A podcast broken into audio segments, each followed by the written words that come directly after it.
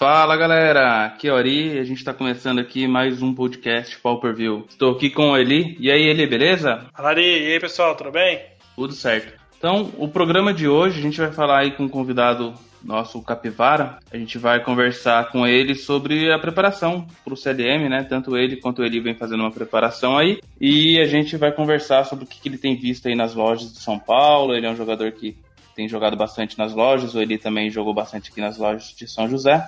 E a gente vai também é, passar aqui para vocês agora umas informações aí do que, que vai acontecer no, nesse CLM, né? Os dias, datas, horários, premiações e tudo aí. Bom, então o CLM 12, né? Que é o, evento aí da Liga Médica, ele vai ocorrer nos dias 9 e 10 de fevereiro, né? Sábado e domingo. É, no sábado nós temos duas finais é, oficiais, né? É, que é o final do T2 e o final do Pauper. É, nós temos eventos variados aí durante o dia, nós temos LCQs dos formatos que vão ocorrer as finais no domingo, nós temos campeonato de Brawl, de, de é, vários drafts, né, tanto agendados quanto sob demanda. É, e nós temos um, um, Power Pauper, né, 2K, que vai ocorrer às 2 horas, né, às 14 horas do sábado. E é evento, uma premiação bacana aí. No domingo, então, nós temos as três finais principais, né? A final do Modern, do Commander e do Legacy. Nós também vamos, vamos ter outros eventos dos outros formatos também, e inclusive do Pauper, né? O Pauper, Power Pauper é, 5K que vai ocorrer às 10 horas da manhã. Frisando que essa é uma premiação muito boa, né? É, 5K foi a premiação do CLM 11 do, do da final do, do Pauper. Então é, é um, uma premiação bem considerável aí é, equivalente a, aos outros formatos aí também, né? Que tem premiações, por exemplo, do Modern vai ter um LCQ de 7K, né? Então é uma, uma premiação bem relevante. E durante o dia nós temos drafts é, e campeonatos dos outros formatos também. No, no CLM também vão ter lojas, né? Stands de lojas. Vão ter a Epic Game, a New Station, a Mulligan, a Power9 e a X-Place vão estar com seus stands lá das 9 às 8 da noite. E nós temos um artista também, que é a Tuti Wakalaka, né? Faz alterações e tal.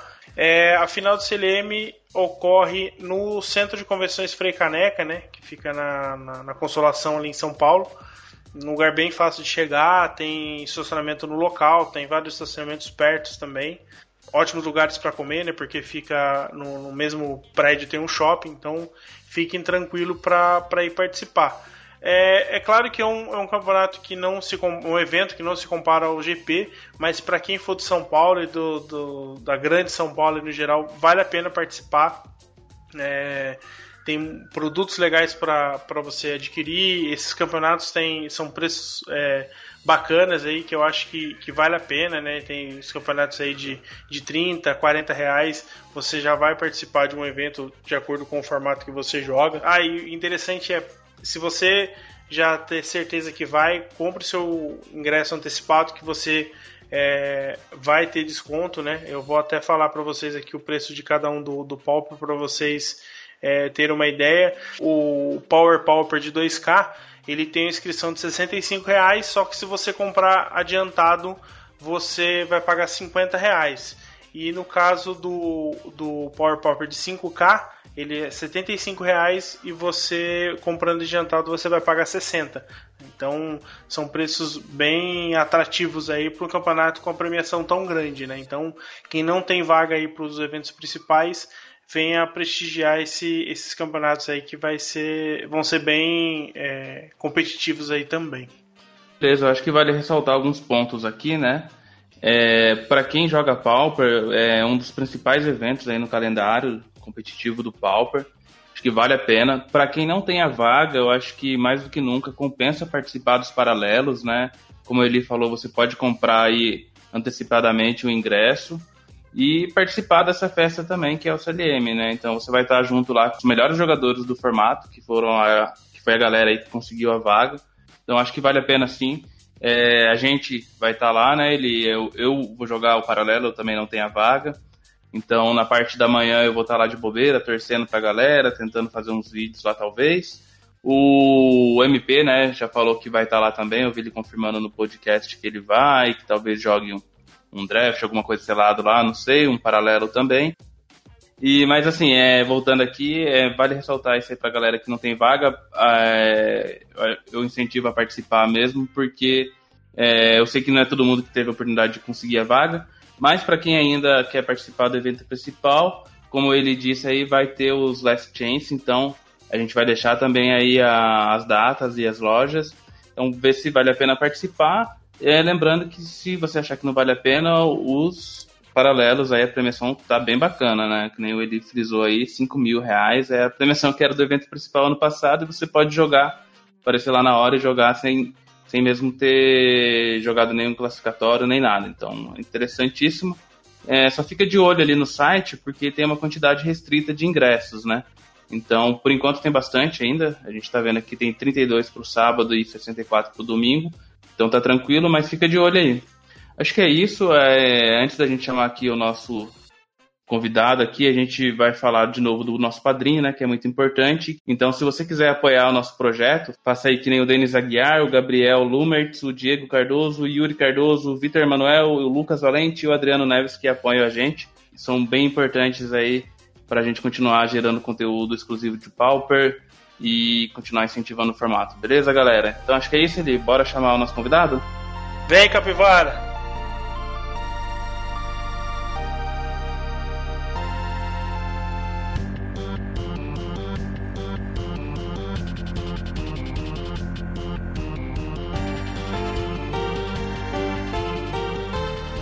E aí, Capivara, beleza? Beleza, meu bro, tranquilão? Como é que tá as coisas aí nessa cidade caótica sem ponte?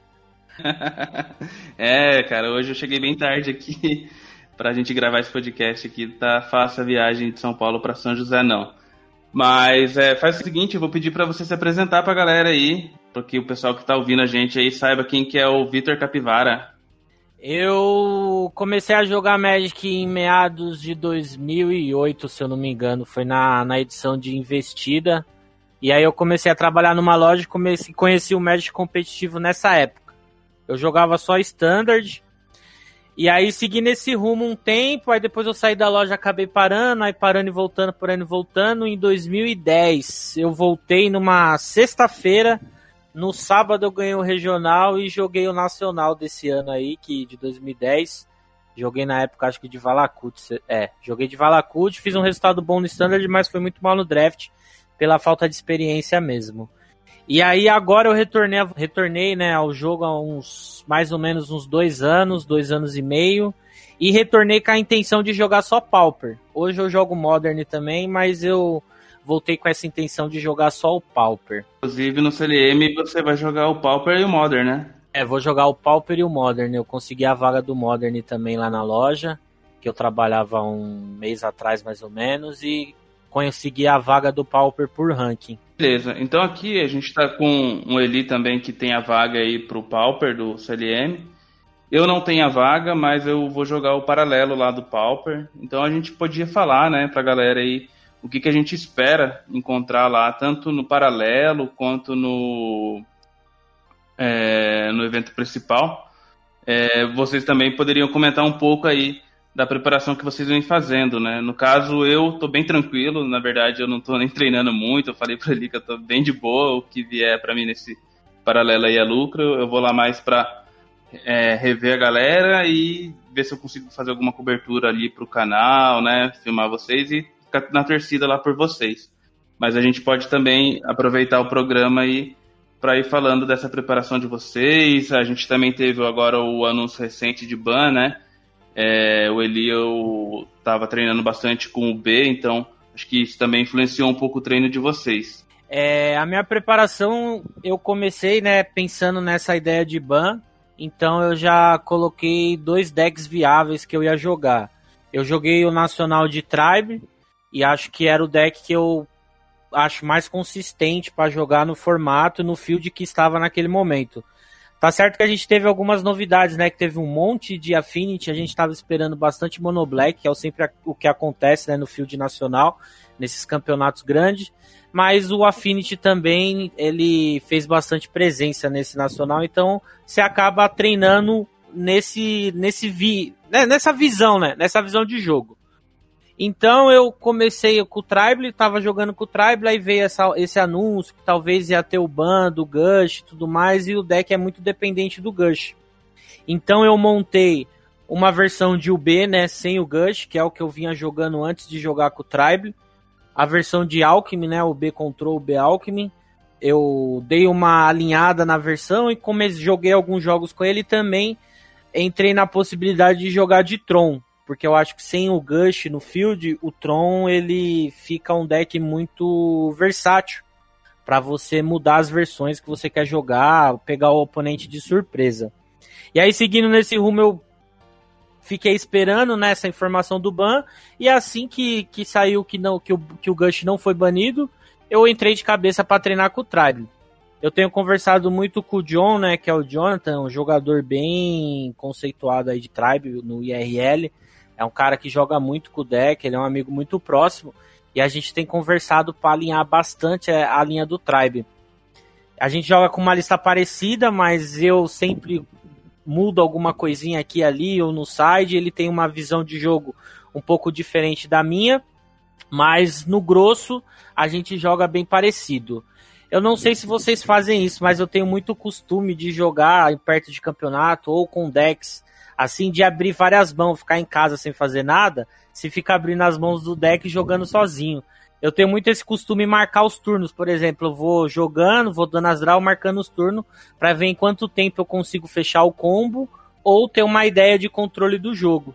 E a, e a maior parte do meu treinamento geralmente é isso. Eu acabei ficando sem computador agora nessa reta final, porque meu computador deu pau no, no teclado e eu não consegui treinar no mall. Então eu tô treinando só no IRL mesmo. Entendi. É, a gente pode até entrar mais detalhes depois, né? Porque a gente planejou esse episódio aqui já faz um tempinho e eu acabei pedindo pro Capivara e anotando os campeonatos que ele tivesse participando, né? durante a semana. Como ele mora em São Paulo, ele consegue participar de vários campeonatos aí durante a semana, tem bastante loja. E ele anotou algumas coisinhas, a gente pode falar depois. Mas enquanto isso, eu queria saber do Eli, como é que tá sendo aí essa preparação, Eli? É, eu alternei muitos decks no, no, no meio do ano pra cá, né, do, do, do CLM 11 pra cá. Testei basicamente todos, familiar, Tron, né, todos os que mais ou menos eu gosto de jogar, né, familiar, Tron, é, Boros eu joguei bastante, versões de UB. Tentei alguns que não dei, deu, deu, muito certo, que não é muito a minha, a minha pegada, tipo Elfos, Stomp e tal. Então voltei aí pro que é mais minha, minha zona de conforto. É, no Nacional eu joguei de Boros Monarca, né? O deck rodou ok, então assim, é, como eu já estou bem é, habituado com o deck, ele é, um, ele é uma segurança para mim, então tipo, se desse tudo errado, eu estaria pronto com o deck, mudaria alguma coisa na lista e estaria pronto para poder jogar. E a partir do, do, depois do resultado do Nacional, eu fui jogar o Casson e eu já tinha o B, o Angler Delver, né? O, o que adaptou do, do One Drops pro Two Drops e, e virou o que é hoje. Eu já estava com ele montado na versão One Drops adaptei para o que estava jogando no momento. Conversei bastante com o Eduardo né, sobre isso. E ele, o Eduardo também tinha trocado bastante ideia com o Matana. E acabei jogando com as mesmas 75 cartas do Eduardo, né? Inclusive no Casson, né? Joguei duas vezes com ele, ganhei uma, perdi outra. Mas foi assim, o deck rodou muito bem. Me surpreendeu em alguns momentos. Porque é um deck que tem decisões difíceis né? Aliás, não só decisões difíceis, mas eles têm, ele tem várias decisões. A ordem de você usar um preordain um brainstorm, a hora de você estourar ou não estourar uma FET, tudo isso são, são decisões que mudam bastante o deck. Bom, então a partir de lá eu só joguei com ele, só joguei de UB de do meados de dezembro para cá, então todos os campeonatos aqui na loja eu joguei de UB. É, conversei bastante, tenho conversado bastante, tenho discutido bastante, tenho entrado no Discord e vendo as discussões da galera, tenho acompanhado as listas do, do, do Nest e da galera que tem é, jogado bastante com deck. Nesses campeonatos locais eu testei as versões com, com vermelho, é, algumas listas com branco, eu não consegui testar tudo porque eu não consegui o Aura, Aura Fracture, né, que é uma das cartas que vai no, no site com branco. Mas assim, consegui testar várias mudanças de lista, é, com mais cartas pretas, menos cartas pretas, mais emoções, menos emoções, é, mais cantrips, menos cantrips, que foi o que eu testei agora. Por exemplo, eu testei com, com 3 algo ao invés de jogar com 4, aumentei o número de cantrips e tal. Então acho que assim, ele é um deck que tem é, uma base bem, bem sólida, fixa, que você, se você mexer muito, você vai alterar muito a configuração do deck. Mas, por exemplo, você tem ali talvez uns uns 6 a 8 slots ali que você consegue mudar um pouco, né? Mudar a quantidade de days ou de Taxion Probe, mudar se você joga com Counter Spell, se você não joga. Eu, por exemplo, tenho testado o Geist no, no, no main deck e tal. Então, assim, eu tenho conseguido discutir bastante sobre o deck. É, acho que depois do Monarca é o deck que eu mais tive uma sequência de, de campeonatos. Eu já devo ter disputado uns, acho que uns oito campeonatos assim seguidos com ele, depois do Casson. Então, assim, é, é o deck que, que eu tenho na minha cabeça para jogar. Ainda não tenho certeza se é com ele realmente que eu vou jogar, mas é bem possível que eu jogue com ele. Ainda mais agora sem o, o banimento, né? Então, tô pensando nas listas. Ainda tem mais poucas semanas, pou, aliás, poucos dias, né? Pouco da gravação, acho que estão faltando uns 10 dias mais ou menos pro, pro CLM. Então, tô pensando, tô conversando nas opções de que é melhor fazer splash ou não fazer splash. Mas eu acho que essa sequência, né, como o, o Capivara comentou, né, você tá ali mergulhado no deck, pensando nas, nas opções, mesmo você conversando com pessoas que, né, o caso dele com, com o Joe, é, ah, te diverge disso, disso. Eu acho isso fantástico. É, eu acho que só copiar não tem graça nenhuma. Acho que é, o Marcel fala bastante sobre isso, né, dar a cara dele pro deck. Eu acho que isso é fantástico. O Pauper permite muito isso. Você não precisa fazer um Ctrl C, Ctrl V. Mesmo assim, você tem uma lista que é basicamente aquele outro deck com um pouquinho da cara sua, né? Então eu acho que todas essas possibilidades fazem toda a diferença pro, pro formato aí. É, eu, essa, essa questão de você poder mudar e o Pauper ser um formato que tem muitas cartas, muitas coisas que ainda não foram exploradas, é o que mais me chama a atenção no formato. Não é o Standard, por exemplo, que você basicamente você vai jogar com a lista que os caras jogam porque os caras pensam naquilo e eles têm uma razão para ter aquilo. Mas eu acho que o Pauper ele é muito aberto nessa questão pelo número de cartas que, que você pode usar. E às vezes você vê uma carta que, ah, não sei, vou testar. E às vezes testa é sucesso. Você acaba mudando é, um bad match que você tinha por causa de uma alteração que você acabou fazendo no deck. É, eu tava conversando com o Capivara, a gente se encontrou lá no metrô em São Paulo, né? A gente tava fazendo umas trades lá de carta. e, e, a gente conversou, né, sobre essa lista do Tribe aí. Você falou sobre diversas cartas que o pessoal não, não costuma utilizar, né? Sim. Se você quiser até citar alguma delas aí, você, eu vi que tinha bastante coisa diferente, assim, eu achei bem interessante e realmente pode pegar o pessoal de surpresa, né? Sim. Eu venho testando algumas versões mais no side. Porque o main deck, eu acho que ele já é bem estruturado. A gente tem um cara que joga muito aí, que é o Hell Luther, sei lá o nome dele lá, como é que fala o nick dele. E eu tenho olhado muito as listas deles e concordo com muita coisa. É exatamente nesses pontos que eu discordo com o John. Por exemplo, o Joe tem uma especificação de gostar de usar o Hursargo. Eu não gosto do bicho porque eu acho que três manas é muita coisa pro, pro Inside Out ou pro Tribe, né? Cada um chama do jeito que quer mas eu prefiro usar uma cantrip a mais no lugar do bicho. Esse bicho que você tá falando, Capivara, é aquele que parece um, um Algor, né? Isso, só que ele é três manas e ele é vigilância. Ah tá, a gente vai deixar a imagem dele aí na descrição do blog, para quem não conhece a carta, não é, não é todo mundo que conhece, daí quem estiver acompanhando a gente é só olhar a descrição aí do, do blog que vai ver a carta que a gente tá falando. Ele é três manas, né, para fazer, um três, tem vigilância, e se você faz com uma branca, você não precisa sacrificar ele. É uma carta que não é todo mundo que usa mesmo. Mas o, o Joe usa, né? É, o John usa só pela simples fato de não precisar revelar a carta. Eu acho que ele tem uma postura de jogo um pouco diferente da minha. Eu prefiro, às vezes, mostrar que eu tenho um counter para inibir o cara. Ele prefere jogar na, nas trevas, como ele mesmo fala. Sem o cara saber o que ele tem, sem dar muita informação pro oponente. É, vocês estão comentando essa questão de, de cartas é, jogáveis ou não, né? O Ari tem, tem, ressaltado bastante a questão do Snuff Out, por exemplo, né? Que era uma carta que há um ano, um ano e pouquinho atrás valia, sei lá, 3 reais, 2 reais. e hoje já tá valendo, cada um já tá valendo por volta de uns 15 reais ou até mais. E, e, e como o Capivara salientou, né? É, o fato de você ter um leque grande de cartas possibilita esse tipo de situações. As cartas do B é, que, que, jogam hoje já estavam todas aí, exceto pelo foil, que eu acho que é a cereja do bolo do, do, do, do B, todas as outras cartas já estavam aí. O deck em si já estava formado.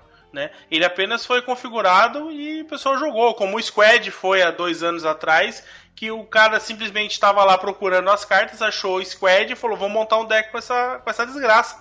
E virou o sucesso que foi. Né? Até então você não tinha nada desse tipo. Então acho que assim, é, é, eu entendo o, a situação do B hoje, né? Essa questão de banimento e toda essa discussão que está sendo tem, tem aparecido. Mas eu acho que muito mais do que isso, essa discussão nossa que a gente tem no WhatsApp, que o pessoal tem no Facebook, Twitter, etc., de, de cara, cria uma lista louca. Beleza, vamos lapidar ela, vamos ver se ela consegue ser boa. Ah, não, essa aqui não tá legal. Vamos pra próxima. Pô, essa aqui tá legal. Vamos, vamos pensar alguma coisinha aqui que ela pode se adaptar pro meta e tal.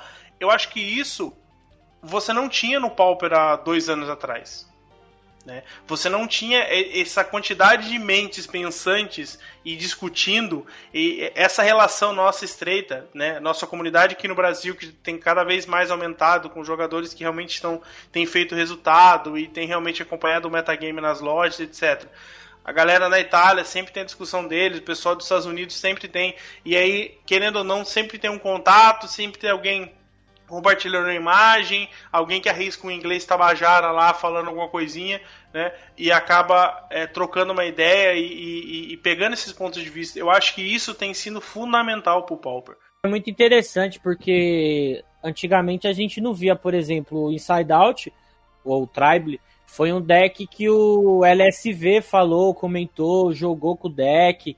Então são coisas a gente tá vendo que pro players que estavam acostumados lá com com ambiente modern, com standard, dando atenção também para o Pauper. E é uma coisa muito interessante. É, esse ano mesmo foi anunciado que vai ter um campeonato paralelo que vai dar vaga para Pauper jogando Pauper. Então é um formato que está na vista deles. A Wizards, quando fe fez o anúncio de ban, falou que está olhando para o Pauper na questão do Gush e tudo mais, que tem muita gente querendo né, o ban. E é, é muito importante pra gente isso, porque a gente sabe que os caras vão fazer também nessas próximas edições. Essa edição mesmo eu já vi que tem, tem cinco ou seis cartas que os caras colocaram lá, que são cartas que você vê que é pensando no Pauper, coisa para resolver Gourmag, coisas que a gente pode utilizar nos decks que é no formato eterno, né? Que a gente já falou que é tão difícil vir cartas novas que possam movimentar o formato. É, e nessa questão de ban, eu sou contra, na verdade, porque eu acho que o ban tem que ser a última a última coisa que o cara tem que fazer. Eu acho que a gente, como, como jogadores, e alguns, né, como deck builders, que tem uns caras que é diferente nessa parte de montar deck, que os caras têm umas ideias que a gente não consegue ter. Mas acho que a gente analisando, olhando os decks, vendo como a gente pode resolver certas situações, igual a situação do B. Eu acho o B um excelente deck, mas eu acho um deck que muitas vezes falta recurso, é um deck que fica com pouca lente na mesa, é um deck que às vezes você perde muita mão para poder fazer essas free spell, perde vida, você tem que usar sua vida como recurso. Então, Mets, por exemplo, contra o Burn, que é um deck que deu uma sumida, mas é um deck que é muito difícil do, do B jogar contra com essa carta nova aí, que é uma mana da 3 de dano, o Burn pode voltar afiado pro, pro field. Então a gente tem que saber que uma hora ou outra a gente vai conseguir contornar essa situação e fazer os decks continuarem rodando. É, a gente chegou num ponto legal aqui da discussão, que é o seguinte, é, eu acompanhei um pouco mais de perto aí essa parte do B, né, a galera discutindo sobre como que os jogadores estavam fazendo, os próprios jogadores de UB, né, estavam fazendo para enfrentar o B, né, porque a Mirror estava acontecendo bastante. E a gente viu aí é, vários, várias ideias, né, splasharam para branco, é, para colocar Journey e, e, e também para colocar coisas que lidassem com encantamentos, é, com Curse no caso, né, também fizeram splash para vermelho, ele testou tudo isso daí, jogando com Pyroblast, a gente viu Terminate também. Então, eu acho que o momento né, que a gente se encontra e o propósito desse podcast aqui é abrir o olho da galera né, para esse tipo de mudança que ela pode fazer no deck dela ou na, na estratégia dela para um campeonato grande que está vindo aí, né? A gente viu isso acontecendo nos challenges e o CLM ele é muito parecido assim com o challenge na quantidade de pessoas que jogam e na importância que tem também, né? Pra gente aqui ele é um, um campeonato bem importante IRL, mas é, o Challenge também tem aquela importância dele ali no mall, né? Para os jogadores que estão sempre jogando, um nível técnico elevado. Então a gente, quando chega assim, é uma situação parecida. A gente vai ter que ver o que está pegando, o que, que a gente espera, né? E tentar adaptar nossas listas. Aí que eu entro na, na pergunta para vocês, né? O que, que vocês têm visto aí é, no IRL, nas lojas que vocês estão jogando, que tipo de deck a galera está utilizando e o que, que vocês esperam em relação ao Nacional, né? A gente, se a gente abrir aqui o metagame do Nacional, a gente viu aí um metagame aí com muitos affinities, né? A gente teve também bastante Stomp, né? Que é um deck que a galera não esperava. Vocês acham que vai ser alguma coisa meio parecido com o Nacional? Vocês acham que já vai ter uma mudança, talvez o B aparecendo mais? E, e assim, o que, que vocês estão esperando mesmo aí pro SLM em questão de metagame mesmo? Então, eu joguei, acho que desde quando o Ari ele fizeram, me fizeram um convite, que eu venho anotando essas informações, eu joguei três campeonatos IRL. Eu joguei um campeonato semanal normal de uma loja, joguei um para valer a vaga do pré-release e joguei um outro na semana passada na loja que vai ter o LCQ. É, desses, desses campeonatos, eu acho que assim, antigamente tinha um, um delay para o que acontece no Challenger ou no Mall alcançar o IRL. Mas hoje eu acho que esse delay está cada vez menor, porque nesses três campeonatos eu tive, eu vi a presença de tinha o B, Angle Delver, tinha os Boros, é, elfos, bastante elfos. Eu enfrentei dois elfos em três campeonatos, então eu acho que é um deck que a gente tem que prestar atenção também. E a gente tá vendo que tá, tem muita fomentação falando do Mono Black, que é um deck que todo mundo gosta, né? No Brasil, eu mesmo foi o primeiro deck Pauper que eu montei, foi Mono Black. É um deck que eu acho muito interessante e eu acredito que ele apareça um pouco mais do que apareceu no Nacional nesse CLM. Mas em questão de Stomp e Affinity, eu acho que vai ter, vai ser bem parecido aí o, o field do CLM como foi o do Nacional. Porque é praticamente as mesmas pessoas que jogam. E quando é um campeonato grande, eu não sei se isso é para todo mundo, mas a gente joga com o deck que a gente está mais familiarizado, com o deck que a gente sente mais confiança é, para jogar. O que a gente sabe a postura que a gente vai tomar, porque muitas vezes nem é só questão de lista, mas é questão de postura como jogador. É, tem certos momentos, por exemplo, o B mesmo, tem certos momentos que você tem que jogar mais control, dependendo do que você abrir do deck que você está enfrentando.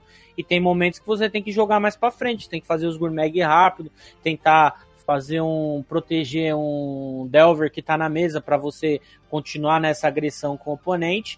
Então é muito mais, eu creio que é a diferença de você jogar com o deck é a postura que você vai tomar perante as situações. No Modern tem um caso muito claro disso, que é o Pyromancer. Esse deck, ele permite você ter várias posturas durante os jogos e por isso ele é um dos decks mais difíceis e menos jogado, por, exatamente por essas escolhas.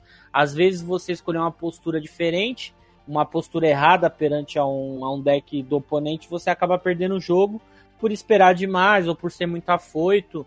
E isso, um campeonato grande traz isso de experiência pra gente. Então a gente tem que jogar com o deck que a gente tá mais treinado. Eu acho que o Chico, que ganhou o CLM passado, fala muito isso, de jogar com o deck que ele gosta. Então acho que isso é muito importante também num campeonato grande, porque você vai jogar vários jogos e além de jogar você tem que se divertir, porque senão fica muito maçante. O Eli também tem participado aí de uns campeonatos, né, Eli? Eu acho que até eu é, participei de alguns com você, não sei se participei de todos. E a gente pode falar como é que tá o field aqui, né? E o que, que você enfrentou, quais foram os decks que ofereceram dificuldade e você acha que tem chance de ir bem assim no CLM. É, é aqui no campeonato de loja a gente sabe que ele é um pouco mais é, aleatório, né, em relação a, a, aos decks, né. Ainda mais aqui em São José que agora a gente conseguiu uma turminha legal e a gente está tendo campeonato duas vezes por semana, né. Inclusive nas quintas-feiras é um, um, preço mais acessível, então assim a galera tá indo mais para testar e tal, e eu tô acabando estragando a, a diversão da galerinha indo com deck é, às vezes mais forte, né? Que é o caso do B. Mas eu até falei com o pessoal que realmente estou treinando pro campeonato, o pessoal entendeu e nem tá, nem tá muito chateado com isso aí não. Mas assim, aqui a gente é, ainda tem presença grande de Affinity, né? Affinity é um, é um, deck forte que tem procurado se adaptar, então eu ainda acho que Affinity deve se manter bem parecido com o que teve no Nacional. Stomp não é um deck que aparece muito por aqui. É, acho que umas duas ou três pessoas só tem o deck. Eu sou uma delas e não vou voltar a jogar tão cedo com o deck. Mas acredito que é, deva, deva. Eu ainda acho que vai diminuir um pouco em relação ao Nacional. Acho que não vai ter tanto, porque com muito Boros e o B, que são dois decks que conseguem lidar bem com o Stomp, é, podem lidar bem com o Stomp, eu acho que pode, pode ser meio complicado. Apesar de ele ter uma partida boa contra o Tron, né? É, a versão do Tron que tem jogado bastante é o, é o, o Fog Tron, né? O que usa o, o, o Rinoceronte, que também pode ser um problema para decks agressivos, né? Então talvez não esteja. O Mar não esteja pro, pro Stomp aí. Mas é, variações de, de, de Boros, tanto o Bully quanto o Monarca, é, eu, versões de UB, tanto o, o atual Angler Devil quanto o Alchemy, eu acho que vão continuar aparecendo bastante, porque são decks, como o Capivara falou, né, que a galera é, joga e gosta de jogar. É, Elfos, né, também é um deck que a galera começou a pegar mais a manha de jogar, né, saber contornar algumas situações de, de, de side, então eu acredito também que esse, esse deva ser um deck que vá subir um pouco, né? Que deva jogar um pouco mais. A gente teve seis cópias de elfos no Nacional. É, 6 de 144 é bem pouco, né? Então eu acredito que deva ter um pouquinho mais em termos de porcentagem. É, eu gostaria de ver mais auras no formato, né? Porque é, é, um, é um deck que vai lidar bem com os três, né? Ele vai jogar bem contra Claro, se ele cair no, no, no, no, Fog já era também, não tem como sair, mas é um deck que consegue ganhar antes do Fog. É, ele consegue dar muito trabalho pro B e, e consegue ganhar de, de Boros também. Então é um deck que eu gostaria de, de, de ver mais participando. Agora, é, Mono Black e, e o Squad, eu acho que o Mono Black realmente deve subir, porque ele lida bem com o Boros, né? Ele tem Mass Removal com Evincard Justice, Crypt Rats, é, Pestilência, né? Então são três formas interessantes de lidar com o Bully, por exemplo, ou com as criaturas voadoras aí do, do, do Monarca. É, e claro, o sacrifício para lidar com o Gourmag, principalmente, né? Se for pensar contra o B. Então, você pensar que você tem Édito, Édito Diabólico, é, Gets Verity e, e, o, e o e o Chainers. É, então, assim, são três cartas que jogam, né? Por proporções diferentes, mas são três cartas que lidam demais. Ah, beleza, os, os decks estão jogando com Geist. Beleza. Você vai, você vai dar um ali, dali pra frente você vai dar outro, depois você vai dar outro, um desfigure ali, um Tendrius ali, pronto, sobrou só o Gourmag, você recapitula o Chainers e já era seu Gourmag. Então, assim, é um deck que arrasta a partida. O grande problema dele é o que? Ele faz tudo na curva. É, tipo, turno 1, você vai, ou se você não entrar com mana tapada, você vai entrar, vai deixar uma destapada para um desfigure. Turno 2 você vai entrar com bruxa ou algo do tipo. Turno 3 você vai entrar ou com Rager, ou com ratos, ou né, com Crypt Rats, ou o Cheating Rats. É, turno 4 você vai tentar talvez entrar com Monarca, ou um Tendrius, ou vai deixar uma mana aberta para fazer um Rager. Então assim, está muito suscetível a Counterspell, a Daisy, né? Então acaba complicando um pouco essa curva aí, né? É verdade. Eu creio que a Zobliette também é muito forte, né? Do, do Mono Black, são os pontos fortes que o deck tem. E eu tenho testado uma lista de Mono Black com aquele bicho de Dominária lá, o. Eu esqueci o nome do bicho agora, o agente do sussurro, é um negócio assim. Ah, o 3 mana com flash. Isso, esse bicho aí, ele, pra mim, ele substitui muito bem os Phyrexian Ranger no deck, porque ele mata os Algor of Bola no bloco. Então ele é um bicho muito forte, que eu acho que as pessoas têm que dar uma olhadinha a mais para ele, que eu acho que ele é muito melhor que, o, que os Phyrexian no Mono Black. Fora que ele é Double é, Cost Black. Sim, e ele rouba o Monarca, né? Sim. E ele é, uma, é 3 de dano na surpresa, que o cara não tá esperando. Você pode, com desfigure, resolver um Gourmag do cara também. Então é uma. Eu acho que é uma coisa que tem que ser explorada aí no Mono Black, é um bicho bem bom. Acho que seguindo essa linha aí, né, de decks que podem fazer bons resultados no CLM, a gente tem um que é meio parecido aí com o Mono Black, que é o Rakdos, né? Rakdos Monarca, o Rakdos Descarte também. Ele até subiu no mall, né? Eu acho que são deck, é um deck que aparece bastante por conta do pacote de remoção que tem. É, a gente junta o vermelho e o preto que não tem nem o que falar das remoções, né? Tudo de remoção é dessa cor aí. Então eu acho que é um deck muito forte, que lida muito bem com a mesa. Se você tiver um pouco de dificuldade, você pode ir para uma linha de descarte, usar os Blightning, que é uma carta que eu acho absurda, que não é explorada, eu acho muito boa e você consegue contornar, controlar a mão do cara, controlar a mesa. Então acho que é um deck muito forte, muito versátil, que deveria ser mais usado. Além das remoções, acho que vale a pena a gente citar também o sideboard, né? Que Pyroblast tem muito valor aí contra o azul. Exatamente. A gente também tem algumas coisas aí contra artefatos também, né? Que o preto não tem tanto. Os gorilinha, né? Os gorila brabo de artefato. É, fortalece bastante mesmo aí. E é um deck que, que tem subido no mall e que é, pode ser uma boa aposta, assim, né? Já vem fazendo bons resultados lá no Rio de Janeiro e talvez agora o ambiente seja mais favorável para ele. Né? E eu também gostaria de aproveitar aqui o resultado do último challenge, né? Que foi polêmico pra caramba aí com 4 Bs, 2 Boros. A gente teve um Elfos também, mas a gente tem um cara que sempre tá ali, né? Que é o Tron. O Tron a gente fala que é um pouco complicado jogar torneio IRL com ele, né?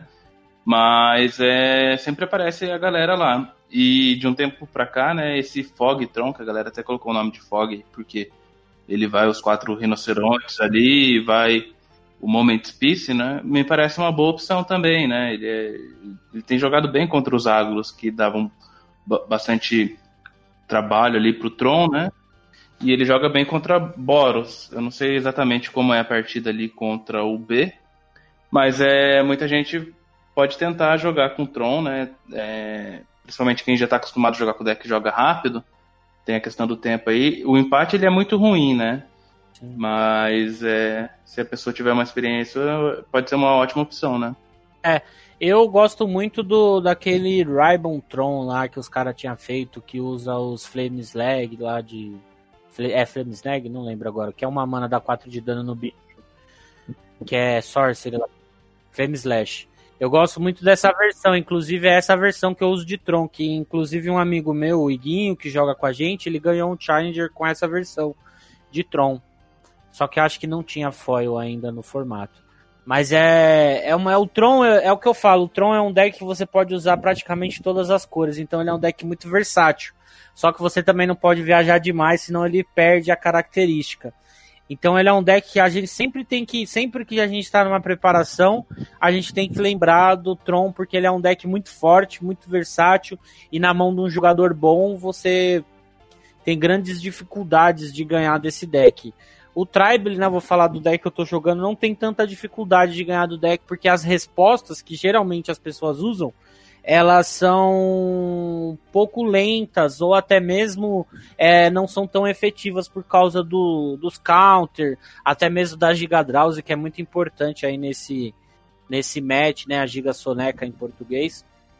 E eu não tenho tanta dificuldade contra o Tron. Não é um deck que eu penso muito, porque geralmente o match é, é tranquilo pro Tribe. O, a questão do, do, do Tron, né? É ele é um deck que, que ele é muito versátil, né? Como você comentou. Então, assim, eu acho que ele consegue se adaptar. É, ele consegue percorrer todos esses, esses decks do meta, né? Então, é, é, o pessoal do, dos outros formatos, né? Você que joga Modern fala, pode até opinar sobre isso. O, o, o Tron meio que ele é um regulador de formato, né? Ele, como é um, é um Big Mana, né? Em todos os formatos, é, você acaba esbarrando sempre nele em, em, algumas versões, né? Então ele vai dar uma mudada aqui, é, como no nosso caso, ele joga um Fog Tron, de repente ele muda para uma versão é, mais padrão perto de UR, é, algumas versões mais com preto e tal. Então, assim, ele acaba dando uma regulada. Então, ele vai balizando algumas, algumas situações. Então, realmente é um deck que você provavelmente vai encontrar de alguma forma. Né? Então, não dá para falar que é surpresa se o Tron conseguir algum tipo de resultado. É, essa comparação que a gente faz sempre do IRL e do digital é importante, porque, é, por exemplo, a minha escolha pro, pro Nacional, né? Que foi de, de Boros, eu queria jogar ou de Tron ou de Familiar, que são dois decks que estendem demais as partidas, né? Então, e mesmo assim, ainda joguei com o Boros e ainda empatei três partidas no, no Nacional. E, esse é um, é um ponto, é, até falando sobre a questão de preparação que, que a gente teve, eu até dou uma, uma abrida aqui no, no nos Power Planeswalker Points aqui, só para dar uma olhadinha no, nos campeonatos. É, eu acho que eu fiz. Então eu joguei um, dois, três, quatro, cinco campeonatos de UB. E, e foi engraçado é, que teve um campeonato recente aí que eu, eu joguei quatro partidas, ganhei duas e empatei duas. Né? E às vezes a partida que você empata, você faz tudo certo, cara. Porque, por exemplo, em dois ou três turnos eu ganhava e realmente o oponente foi demorando, até para estourar a FET o oponente estava demorando, mas não era é, algo é, intencional, sabe? Ele realmente era a forma dele jogar, e ele joga devagar mesmo e tal. E é engraçado como isso faz diferença hoje, né? Hoje a gente jogando mais, já tendo muito mais consciência, a gente se incomoda com coisas que há algum tempo atrás a gente mesmo fazia, né? Então esse é um ponto também interessante, como você comentou. Às vezes não é, não, você pode jogar de Tron muito rápido, mas seu oponente está jogando de Stomp e ser mais lento que você, né? Que foi algo similar que aconteceu comigo, né? No caso, uma das partidas que empatou, o oponente estava jogando de UR e na outra eu não lembro, mas é, já tive problema com Affinity, por exemplo, no, no, no, em outras situações. Então assim, eu entendo que às vezes não é pessoal, sabe? Não é intencional, desculpa. É, a pessoa é, tá fazendo isso para te atrapalhar, para custar a partida e tal. Mas eu acho que essa questão de, de pensar e tal é um grande problema do Pauper. Né? E, e isso também influencia muito o IRL, porque, por exemplo, eu acabo não querer, não conseguindo jogar de familiar porque soma-se um deck lento a uma pessoa que já não joga rápido e tem uma certa dificuldade às vezes para até entender como é que o deck funciona, né? O oponente, no caso. Então, assim, não vai acabar nunca a partida. Se você conseguir ganhar de 1 a 0 vai ser muito. Né? Então, realmente, é, esses são alguns pontos que a gente traça entre o digital e o IRL que fazem toda a diferença em, em como o metagame vai estar, né? em como um campeonato vai se desenvolver. Né? Então, isso às vezes poda algumas situações que eu acho que só o XP do todo, né? o XP da galera toda, subir um pouco, que é aí que eu acho que as coisas vão, vão, vão parar de, de, de, é, não vão ter mais essas situações. Eu entendo às vezes a pessoa jogar um pouco devagar, porque joga pouco e tal, mas tem algumas coisas que realmente a galera precisa focar, né? Isso, mesmo no CLM, a gente vai encontrar, no Nacional a gente viu, né? Várias pessoas comentando sobre isso. Então, acho que, no geral, é, o, o Pauper realmente só vai evoluir quando esses campeonatos se tornarem frequentes, né? Agora a gente está tendo a segunda vez no CLM, né? A galera já procurando os LCQ, por exemplo, né? A galera que não conseguiu vaga, o pessoal já está correndo atrás de LCQ. Então, assim, eu acho que no geral o formato tem evoluído. Então, algumas características que a gente é, tem em outros formatos a gente não tem aqui ainda. Então, acho que tudo isso influencia, né? No, no nos decks que vão estar tá jogando.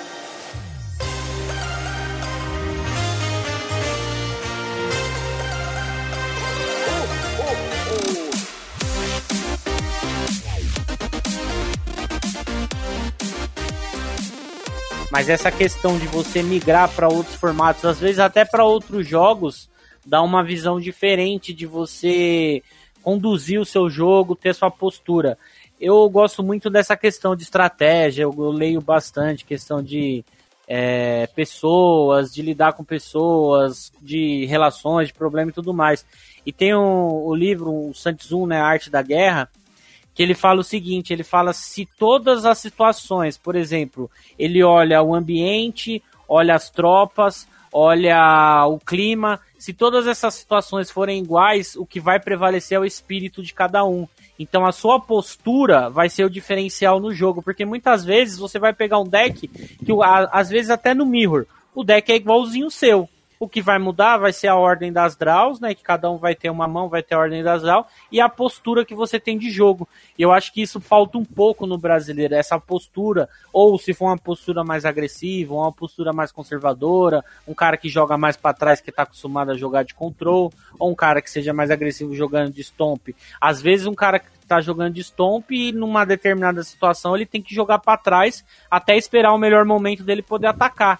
Então, eu acho que o brasileiro tem que buscar um pouco mais essa questão do espírito de jogo.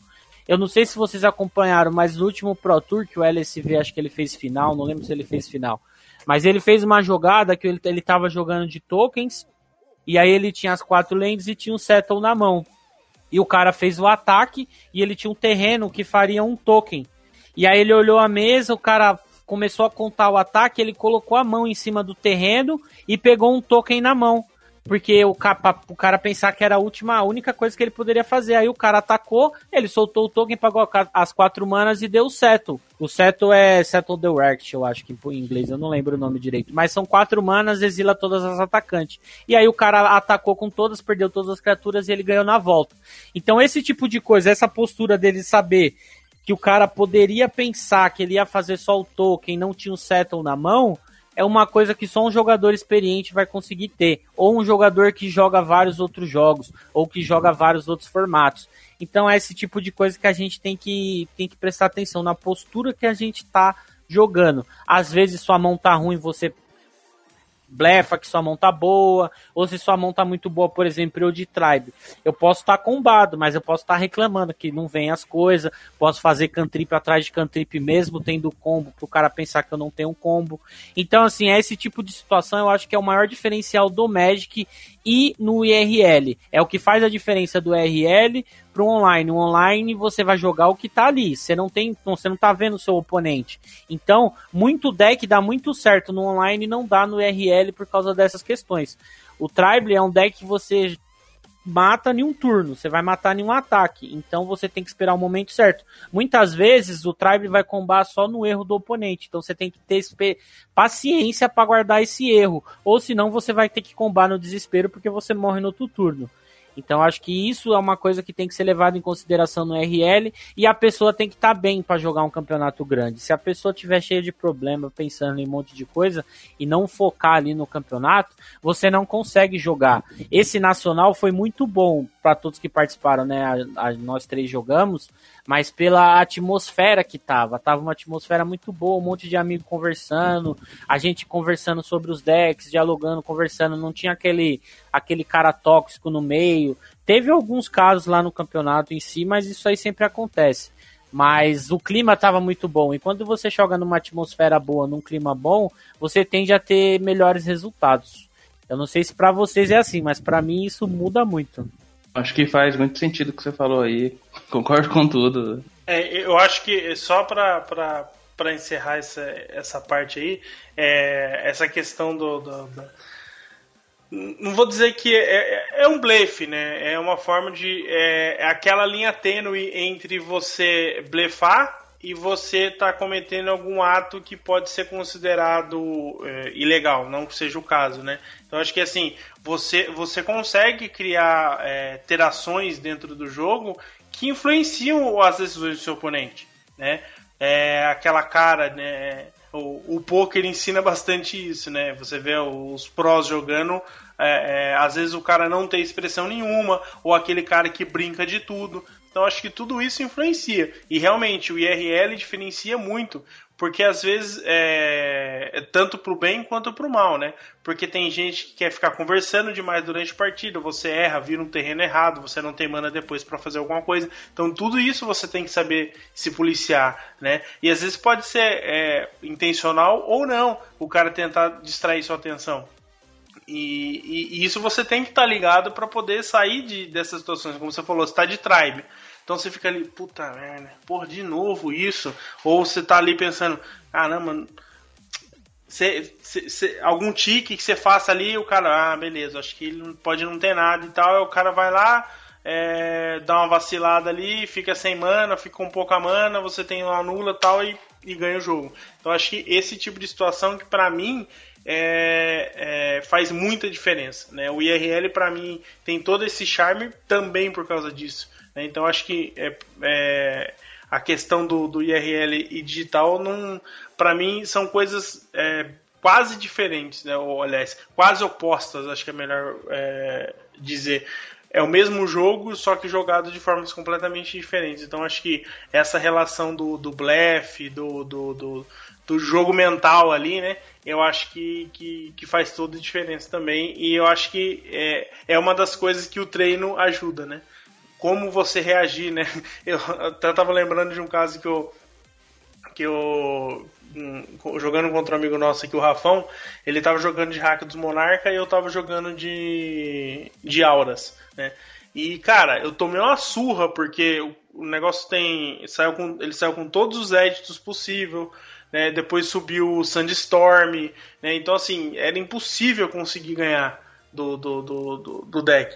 E aí eu tava ali jogando e é, mana vai, é, draw, segue o jogo, e aí chegou uma hora que, que ele, acho que ele fez um Sandstorm, ou ele fez um sacrifício, ele...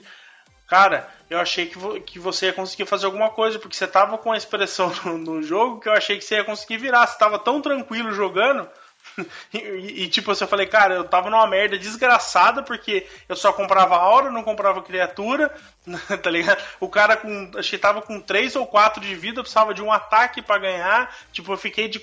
Se eu comprasse o Ethereal Armor, eu tinha ganhado, e aí eu fui lá e dei top-down no, no, numa land, sabe? Então, tipo assim, é, eu acho que isso também faz parte do jogo, né? Então, o que você passa pro oponente influencia nas decisões dele também, né? Então acho que esse mind game aí você tem que saber jogar, você tem que saber ir, levando para conduzir ele para te ajudar de alguma forma lá no final também. Eu acho que é uma das coisas mais importantes aí pra gente enfrentar no campeonato grande é você estar tá com a cabeça boa. Porque se não tiver, é bem difícil você ir bem, porque é muito longo, é exaustivo, você vai vai ter jogos que às vezes você pensa que você fez um negócio que você não fez, porque a cabeça já começa a te tricar. E muito mais difícil é jogar os top 8, né? Que você vai jogar depois de que você já fez tudo isso daí. Já tá cansado, já tá brabo, e aí você vai jogar um top 8 contra os caras, são os melhores que estão naquele campeonato. Então já tem a pressão do top 8, já tem a pressão de você estar tá ali é, lutando por um resultado bom, e você tá jogando contra os caras que estão melhores naquele dia. Então o cara tem que ter uma cabeça muito tranquila para ele poder ir bem no campeonato grande. Eu acho que essa é a maior diferença entre um campeonato, por exemplo, de loja e um campeonato do grande. É o que a gente fala, é o que diferencia os homens dos meninos, né? A gente precisa saber do que a gente é capaz e ter certeza daquilo, tá confiante, tá com o deck que você sabe que é o melhor que você consegue extrair o melhor dele. Às vezes nem ele nem é o melhor no field, mas você conseguindo extrair o melhor do deck, ele se torna o melhor. Então eu sou muito a favor do cara jogar com o que ele gosta. Claro, ele tem que se preparar para os outros decks, ele tem que saber o que está jogando, tem que acompanhar, tem que escutar o, o pau per view, tem que ver o, os youtubers, com, acompanhar o, os meninos que a gente tem aí no, no grupo, que são pessoas que estão sempre olhando isso. O próprio Weber, eu acho que é o sobrenome dele lá, o menino que ganhou três vezes lá, o tricampeão do Nacional. Então são caras que a gente tem que parar para ouvir, absorver o que ele está falando, mas não perder a sua identidade. Eu acho que a sua identidade é o mais importante. Aquela cartinha que você fala, não, eu vou usar uma só dessa daqui que eu sei que vai vir e eu vou fazer e ela vai ganhar o jogo. Isso aconteceu comigo no Nacional. Então você tem que ter a confiança do que você está fazendo. Se você é o cara que está ganhando, você vai ganhar, você põe na cabeça que vai ganhar, então você ganha. E é isso eu acho que é o mais importante a gente trabalhar a cabeça do que muitos mais, às vezes, trabalhar só o deck. Aquele pau per view que vocês fizeram com o menino lá que é coach, você é louco, eu escutei umas três vezes aquele pau per view porque é muito bom. O tipo de. É sério, o tipo de informação que o cara dá ali é, muda não só o seu jogo de Magic, muda a sua vida, porque você começa a se policiar, começa a ter meta, você estabelece uma coisa e falou, não eu vou fazer top 8 no próximo nacional. e você vai lutar para isso. Se você não conseguir, você vai se cobrar, porra, eu não consegui. Mas aí você vai anotar lá, vai ver, ó, eu não consegui por isso, isso, isso, isso. Eu mesmo não fiz top 8 no Nacional, porque eu fui menino num jogo lá e tomei um good shot, mano, que eu não tava esperando de um Red Deck Wins. Eu tava 5-1 quando eu fui jogar com o cara e tomei o good shot. Então, é, foi uma situação que eu fui menino na situação e acabei perdendo se eu tivesse pensado e, e, olhado todas as possibilidades, se eu pelo menos soubesse que o cara conhecia o John, eu sabia que ele ia ter essa crocodilate do deck. Mas foi, entendeu? Então, às vezes, isso custa muitos jogos. Mas acontece. Outra coisa, isso aí é uma coisa muito importante. Por exemplo, é o que eu falei do estado de espírito. É, semana passada eu fiz 4-0 num campeonato Modern, eu jogando de Valakut, que é o deck que eu mais gosto de jogar do Modern. Eu ganhei um jogo do Ponza, é, que é o, é, é o bad match do deck, é tipo quase impossível você jogar, ganhar do Ponza. Eu ganhei porque o menino fez. Ó, pra você ter uma noção como influencia a cabeça da pessoa. O menino fez uma brincadeira comigo que ele, ele quebrou todas as florestas no G2. E aí ele falou: Você já ouviu falar daquele filme Sem Florestas? E eu, tipo, mano, eu não achei engraçado porque eu tava fugindo na, na situação, né? Tava ruim pra mim, porque eu tava sem floresta. Aí ele falou: Porra, cara, você é um cara mó legal, mano. Olha o que eu tô fazendo com você. Eu mereço até perder o jogo. E ele já entrou com esse espírito no G3. E eu acabei ganhando o jogo porque ele tava nesse espírito, entendeu? Porque eu, eu ele, ele, ele tava com isso na cabeça, que ele zoou porque eu sou um cara que eu eu tenho facilidade de fazer amizade com as pessoas, né? Ele é muito amigo meu. Eu falei, ó, oh, tô te zoando um cara mó da hora, e ele entrou com esse espírito e acabou perdendo o jogo. Então, a cabeça do cara influencia muito mais, que eu acho, do que deck, do que lista, do que você conhecer o field, você estudar o Magic. Você precisa fazer tudo isso, mas o que faz a diferença é o estado de consciência, o seu estado de espírito num campeonato. E ainda mais num grande, isso se agrava muito mais num campeonato grande. De bola. É, eu acho que concordo com tudo que vocês disseram aí. Como exemplo, é, vou citar aqui uma situação que acontece comigo de vez em quando, é, quando eu quero testar cartas novas. Então, assim, muitas pessoas têm esse perfil de só é, acreditar que uma carta faz resultado depois que ela aparece fazendo resultado lá no mall. Mas muitas vezes a gente já teve essa ideia de utilizar essas cartas e muito antes, mas por falta de confiança a gente acabou não testando porque uh, tal pessoa falou que ah, isso aí não funciona, eu acho que essa carta não é boa, não faz muito sentido.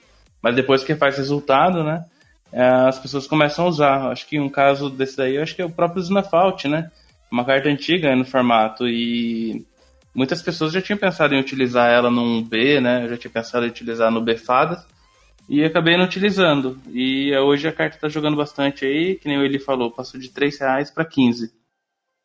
Outra, outra carta que eu venho testando bastante também, né? Ele, é, ele tem até acompanhado aí, uma das opções que eu tenho para jogar o CLM é o Scred sem o Delver, né? Então já fazia um tempo que eu estava pensando em tirar os Delvers, porque eu já vinha tirando ele pós-side em vários jogos, daí a gente é, começou a testar aí o Spare Golem no deck, né? Então muita gente, quando você fala que tá jogando com o Spare Golem no Scred, o pessoal já torce o nariz tem usado também aquela massa, né? Ele, eu não, não lembro exatamente o nome, mas é. Vou deixar aí na descrição aí. Essa daí eu gosto, hein? Que dá mais dois, mais dois. Nossa, eu acho maravilhoso isso aí. Então, que nem eu falo pra ele, é uma carta que, sei lá, contra Boros, por exemplo, é, toda fada sua, né? Toda criatura sua vira um Delver, o, o Algor ele fica uma criatura também difícil de remover, então. É, nessa liga que eu joguei agora aqui na cidade, é, peguei muita gente de surpresa com, essa, com esse equipamento aí e obtive bons resultados, né? Então é que nem você falou, é questão de ter confiança nas suas ideias. Se eu fosse falar pra galera que eu tava testando isso, muita gente ia falar que a carta não é bacana, entendeu? É louco. o Chico mesmo é um exemplo muito forte disso, que eu tomei muito de exemplo, o Pauper, o Pauper View deles eu escutei várias vezes também é, ele fala da, da questão dos ninja, né? Que ele não usa ninja no, no Mono E se você for falar isso pra muitas pessoas é loucura, tá ligado? Porque o cara acha que o ninja é, o, é tipo, a estrela do deck, na verdade não é. Dependendo da postura que você joga, o Sparring é muito melhor. Você joga um pouco mais para trás, é um pouco mais conservador no seu jogo, o sparring gole vai fazer muito mais diferença no jogo. Então acho que a gente falta isso para muita gente, acreditar na, naquilo que pensa, naquilo que, que tem a informação e naquilo que tá no coração dele, que ele tem que usar, ele vai usar mesmo. Eu no Valakut mesmo, os caras acham que eu sou louco, eu uso 3 de tudo. Tipo, eu não uso 4 Titã e não uso 4 Escape Shift, eu uso 3 e 3, porque eu preciso de um só, não preciso de 4. Então se vem um, eu já ganho o jogo. Então eu prefiro usar outras coisas, às vezes que não é tão convencional, mas que te dá a possibilidade de usar cartas que vai fazer mais diferença. Então eu acho que as pessoas têm que Claro, é o que eu falei. A gente tem uma base. Eu tô jogando de Tribe. O Tribe já tem o corpo dele. A gente, eu, eu, por exemplo, eu opto às vezes por usar um Dispel a menos, ou usar. É, vou usar quatro Brainstorm em vez de três. Aí você faz essas, essas mudancinhas para adaptar o deck à sua moda, ao seu modo de jogo. Então as pessoas eu acho que deviam fazer mais isso, colocar a cabeça para pensar mesmo, porque hoje em dia a gente fica esperando o Challenger, copia a lista do cara e não sabe como foi o jogo exatamente. Às vezes os cara ganhou esse, essa final porque ele deu um top down que o jogo estava completamente controlado por oponente, ele deu um top down lá que mudou a história do jogo e conseguiu ganhar, mas o deck às vezes tem um match ruim contra o deck que ele ganhou. E a gente não sabe, porque cada jogo é uma história. Então você tem que ter a experiência de jogar com aquele deck, campeonatos grandes, e a gente está falando de preparação para campeonato grande. A gente tem, você tem que ter a experiência com o deck e jogar com o deck que você sabe que você vai extrair o melhor dele. Às vezes nem é um deck que está no field em alta, mas você pode fazer a diferença jogando com o deck, porque você sabe extrair o melhor dele. Eu acho que isso faz muito mais diferença na escolha do que a questão do, do field em si. Você jogar com um deck que você gosta e que você sabe que você pode extrair o melhor dele.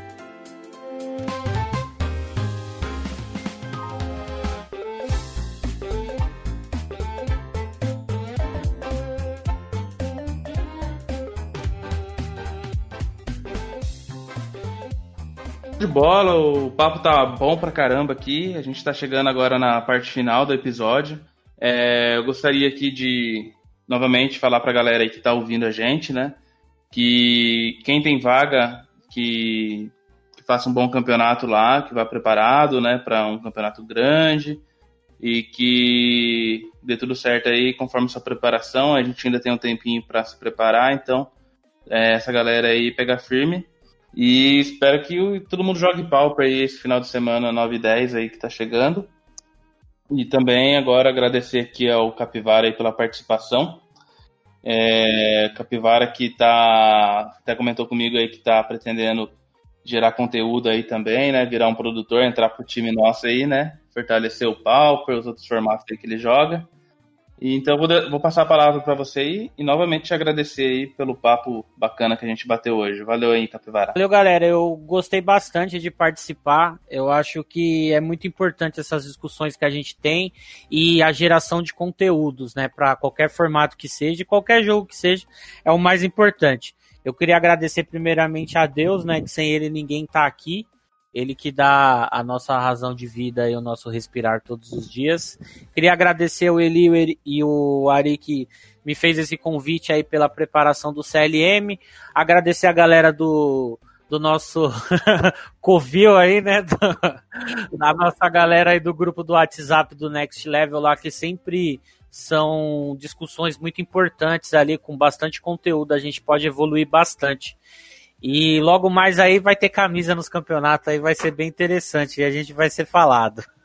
Morou, a gente vai deixar as suas redes sociais aí na descrição também, pra galera que quiser seguir você aí, né? É, é entrar em contato, trocar ideia. Tá sempre em São Show. Paulo aí, né? Jogando em todas as lojas aí. Que... É ele? Não vai falar nada, ele? vou, vou sim, pô. Tava esperando ali da, o ali da deixa. É.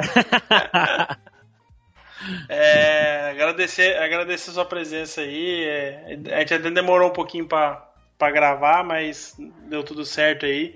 É, realmente a gente queria aproveitar essa sua visão de, de campeonatos, né? De já ter jogado e continuar jogando outros formatos. Eu acho que isso agrega bastante, né? Isso, isso é uma coisa que eu tenho procurado fazer aqui em São José, sabe? Fazer com que outras pessoas de outros formatos possam colaborar com o Pauper, né? Eu acho que o, o, nível sobe muito, né? Quando você traz uma pessoa que tem uma vivência de T2 e de, e de Modern pro, pro Pauper, né? A galera vem com outra visão, né? E então agradecer demais sua presença aí, seus comentários e, e vamos continuar na, nas discussões sadia aí. E sobre o CLM, é, desejar boa sorte para todo mundo, principalmente para a gente, né, que vai estar tá jogando o principal aí, né. Vamos ver o que nos espera. É, tomara que seja um campeonato de alto nível como, como foi o CLM 11, como foi o, o Nacional, e como você comentou, né, com um clima agradável. É, vai ter muita gente conhecida lá. Então a gente espera que o campeonato discorra bem, que a gente consiga é, ver a galera interagindo e que mais uma vez o, o Pauper seja é, um, um marco aí né, do, do, do, da Liga Magic e que a gente consiga, quem sabe ali, talvez roubar o segundo lugar do, do, do T2, apesar de que o T2 está bem mais saudável do que estava em, em julho, então provavelmente vai ter um, uma galera a mais jogando aí, então não dá para ter certeza, mas eu acho que mantendo o número de jogadores que a gente teve aí de 92 na, em julho, dali para cima, acho que vai ser, vai ser bem bacana a gente ter um, um campeonato desse aí. Isso aí, galera. Então espero que vocês ganhem o campeonato aí para eu poder entrevistar vocês aqui no Pauper View. Show? é isso, galera. Muito obrigado mesmo, hein? Valeu mesmo. Foi muito bom. Valeu, abraço. Abraço.